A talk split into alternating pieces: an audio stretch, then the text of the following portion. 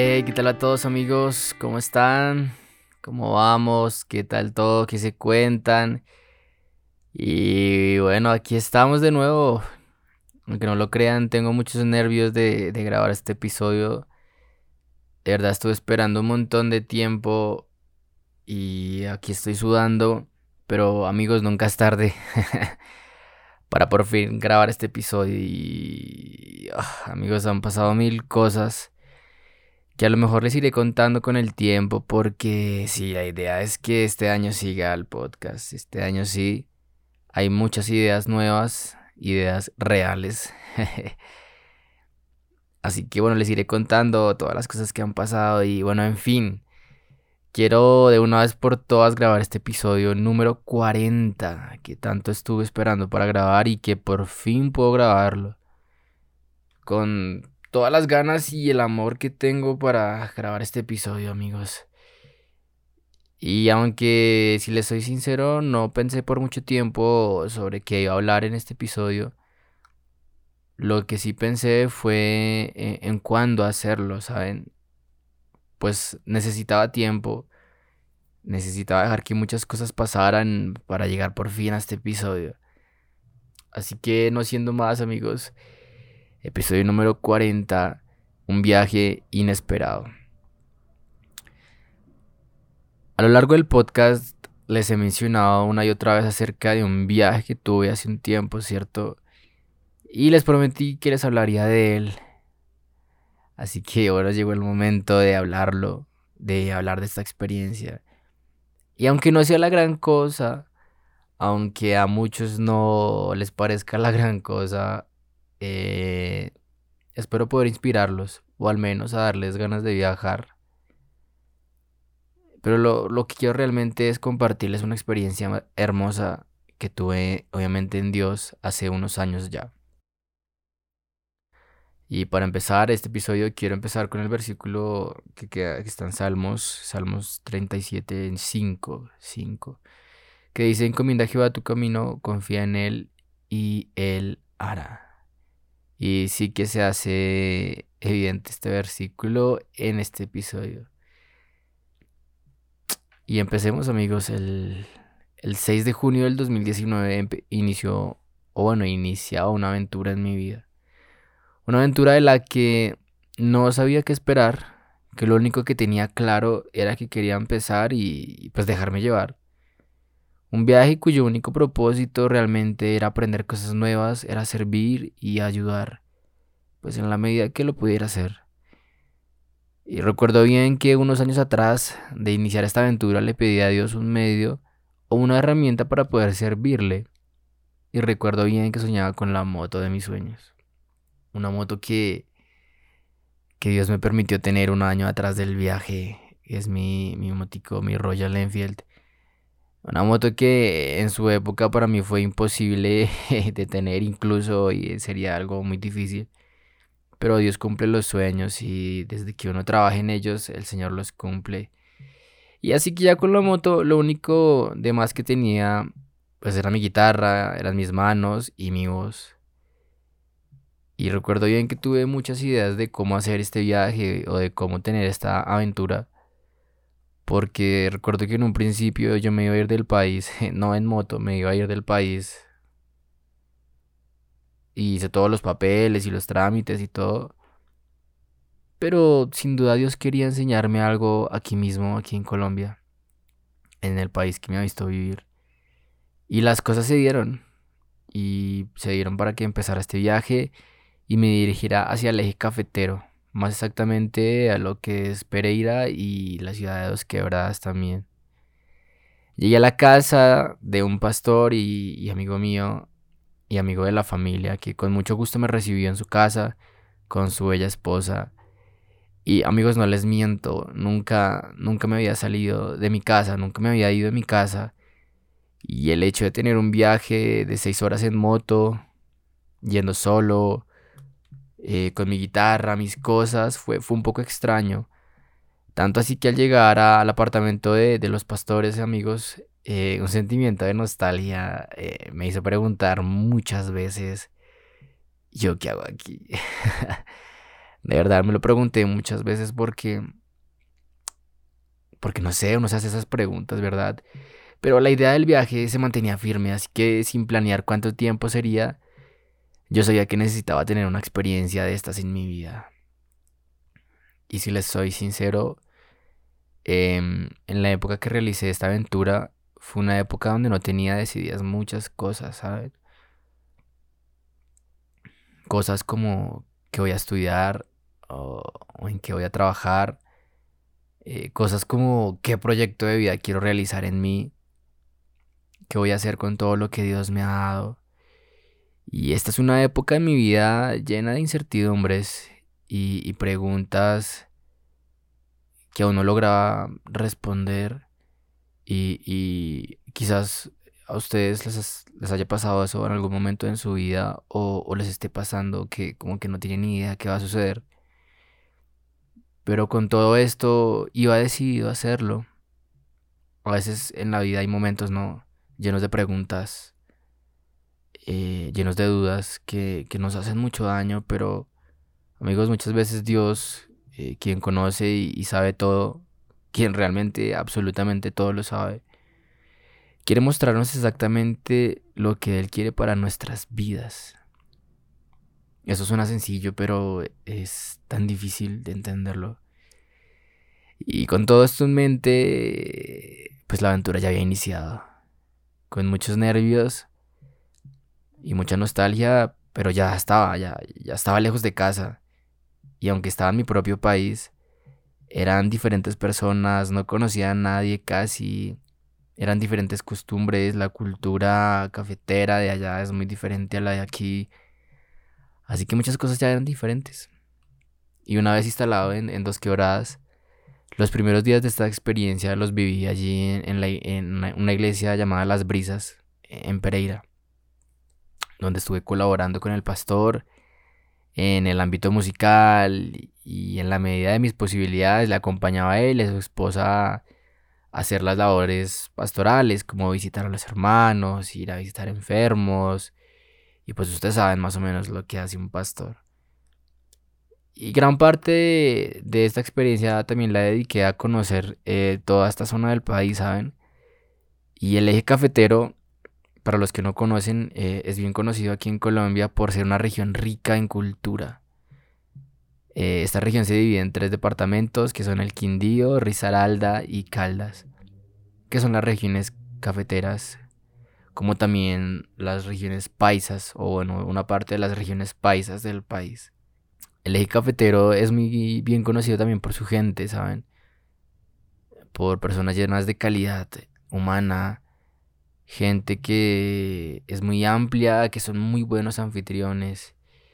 Y también el eje es conocido por sus hermosos pueblos, pueblos a los que varias veces estuve pasando y conociendo y que les recomiendo ir a visitar pueblitos donde estuve también colaborando con mi guitarra, con las cosas que podía ayudar en las iglesias. Em, pueblitos como Alcalá, como Quimbaya, Salento, Filandia, Circasia, Chinchiná y una que otra vez en, en una que otra iglesia allí en Pereira y en Dos Quebradas. Sin duda fueron estos lugares, estos pueblitos, lugares que llenaron de color esta aventura lugares que llenaron de nuevos personajes en, esta historia y, en mi vida, lugares que llenaron de sabor y, olores en esta aventura. Porque, porque menciono los olores, porque pues el eje cafetero es la, la región, valga la redundancia, cafetera del país. Así que por donde uno va ve cultivos de café y, y para los amantes del café, como, como a mí me encanta el café, el eje cafetero realmente es una zona donde se vive el café, donde se siente el café por todo lado, literalmente hasta hueles a café pasando por los pueblitos y por las ciudades que hay por ahí. Y, recuerdo bien, me puedo quedar hablando del café por mucho tiempo, pero no lo voy a hacer, porque recuerdo bien todo lo que me imaginaba que, que tendría este viaje. Y les digo esto porque acá entre nos y en confianza con ustedes, algo de lo que me impulsó a hacer este viaje fueron las ganas de salir de mi casa, ¿saben? Y grandes cosas que me imaginaba de este viaje. Eh, que era probablemente o, quizás eh, haría mi vida en esta zona del país, ¿sí? Seguramente en mi, en mi imaginación conseguiría un buen trabajo y allí me quedaría, tendría muchas ganas de no volver a casa. Y, no porque tuviera problemas o, o, porque mi casa no, no la pasara bien, sino porque quería realmente ser una persona diferente, ¿sí? Sabía que estando en otro lugar, probablemente tendría la oportunidad para hacer cosas diferentes, pues realmente nadie me conocía en este lugar. Así que podía intentar cosas nuevas. Y en gran parte fue así, ¿saben? Pero esta aventura realmente me dejó muchas lecciones que realmente no esperaba aprender. Que más adelante les voy a mencionar en este episodio, obviamente.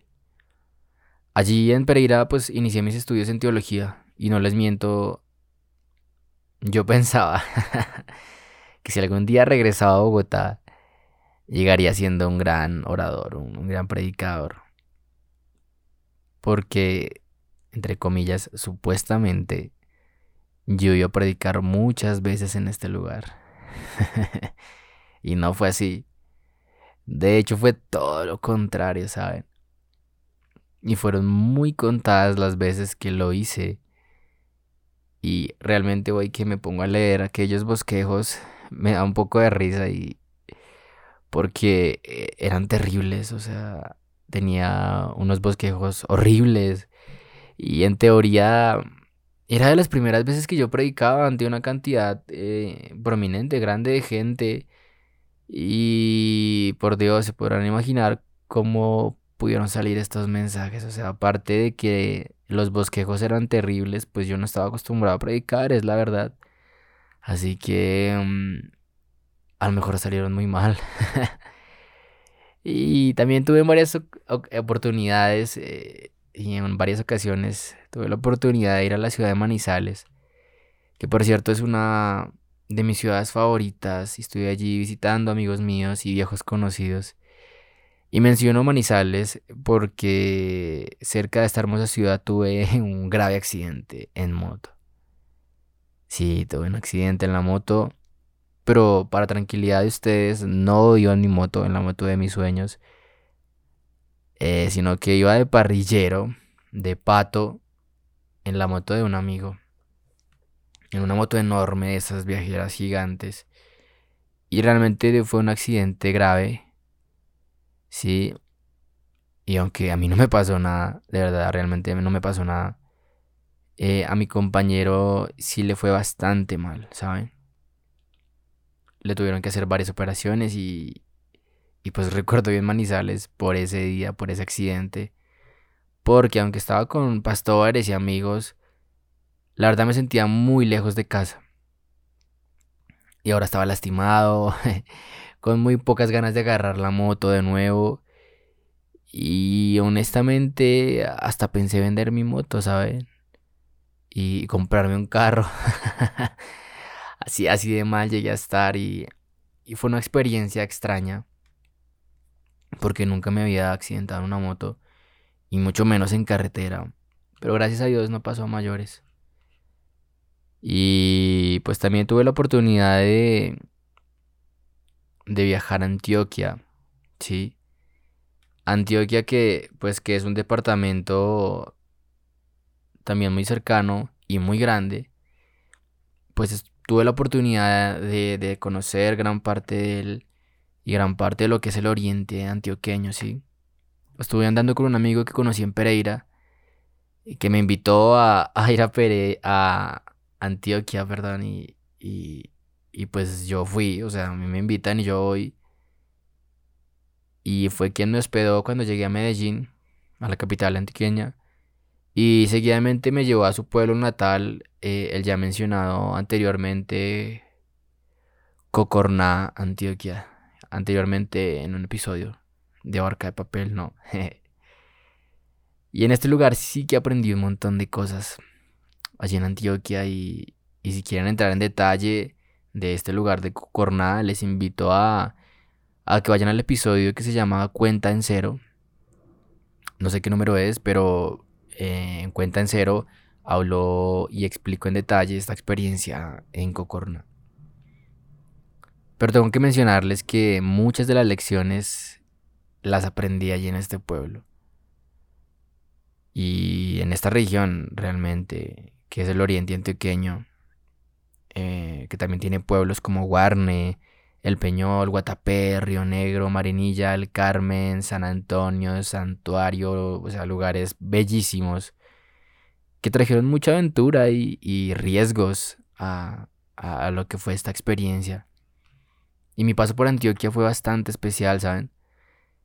Porque duré bastantes días allí en el viaje y realmente fue muy enriquecedor conocer hermanos de otras iglesias eh, y conocer iglesias a las que nunca antes había ido y darme cuenta de lo grandiosa que es la iglesia a la que hago parte realmente y, poder sacar algo de pecho de la calidad de, hermanos, de personas que uno conoce en estas iglesias más que la cantidad, ¿no? Es, es la belleza que hay en, en, las iglesias, en el campo, en pueblos.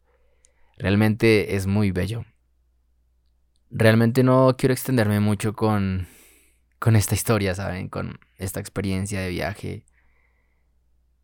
Eh, quería ser muy puntual con alguna que otra experiencia y tratar de resumirles lo mayor posible, aunque obviamente si, si quieren saber más, pues me preguntan o me escriben. Yo intentaré este año ser más constante con las redes. Y para ir terminando quisiera mencionar que la idea que en un principio de este viaje, eh, la idea principal era tener un viaje de unas dos o tres semanas. Y resultó siendo un viaje de seis meses, ¿sí? En el que puedo decirles con completa seguridad que Dios vio por mí absolutamente todos los días. ¿Sí? O sea, les mencioné que tenía un viaje de dos o tres semanas, era porque ese era mi presupuesto. Y resultó siendo un viaje de seis meses y una experiencia donde realmente nunca me hizo falta dinero, ni gasolina, ni que comer, ni dónde dormir.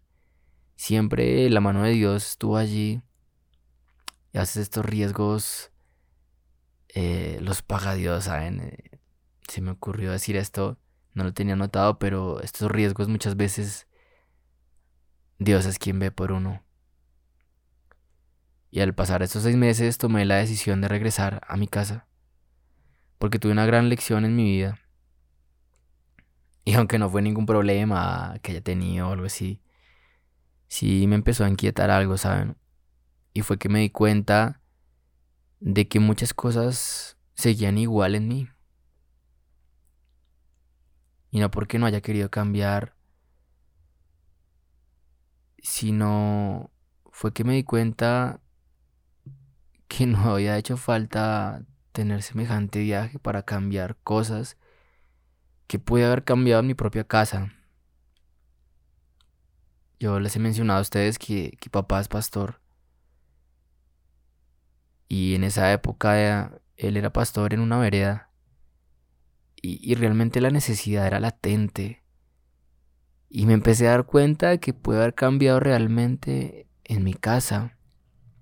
¿Sí? Y entendí que el cambio realmente está en uno mismo. Que aunque las experiencias lo ayudan a uno a crecer, es uno mismo quien decide hacerlo o no.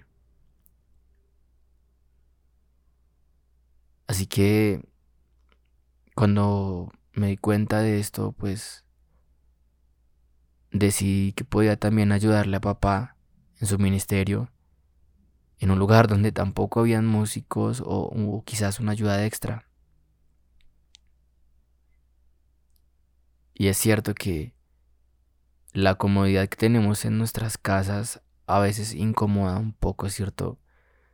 Porque sí, o sea, solemos tener a todo nuestro alcance y muy pocas veces no somos conscientes de todas las cosas que tenemos en casita hasta que no las tenemos ya. Y sí, es verdad que incomoda y uno a veces necesita un cambio, pero amigos, el verdadero cambio está en cada uno de ustedes, en la medida que dejen a Dios actuar en sus vidas. Sí, ese es el secreto. Hoy me miro hacia atrás y me doy cuenta de que este viaje me cambió la vida.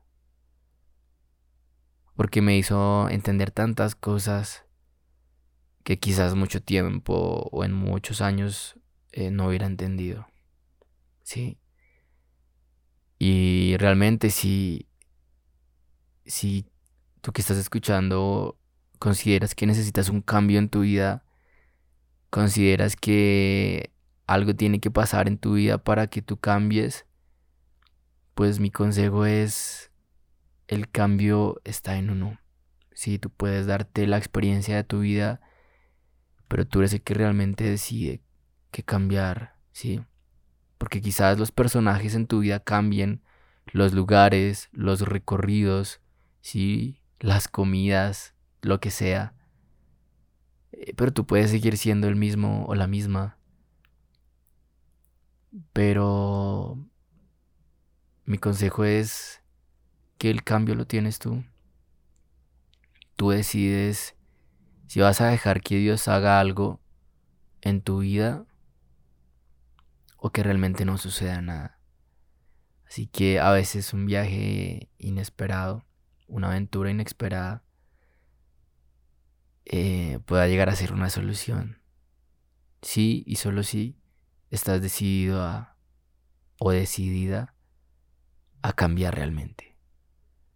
Así que amigos, episodio número 40 y Barca de Papel pues está de vuelta. Así que un abrazo para todos amigos, mucho ánimo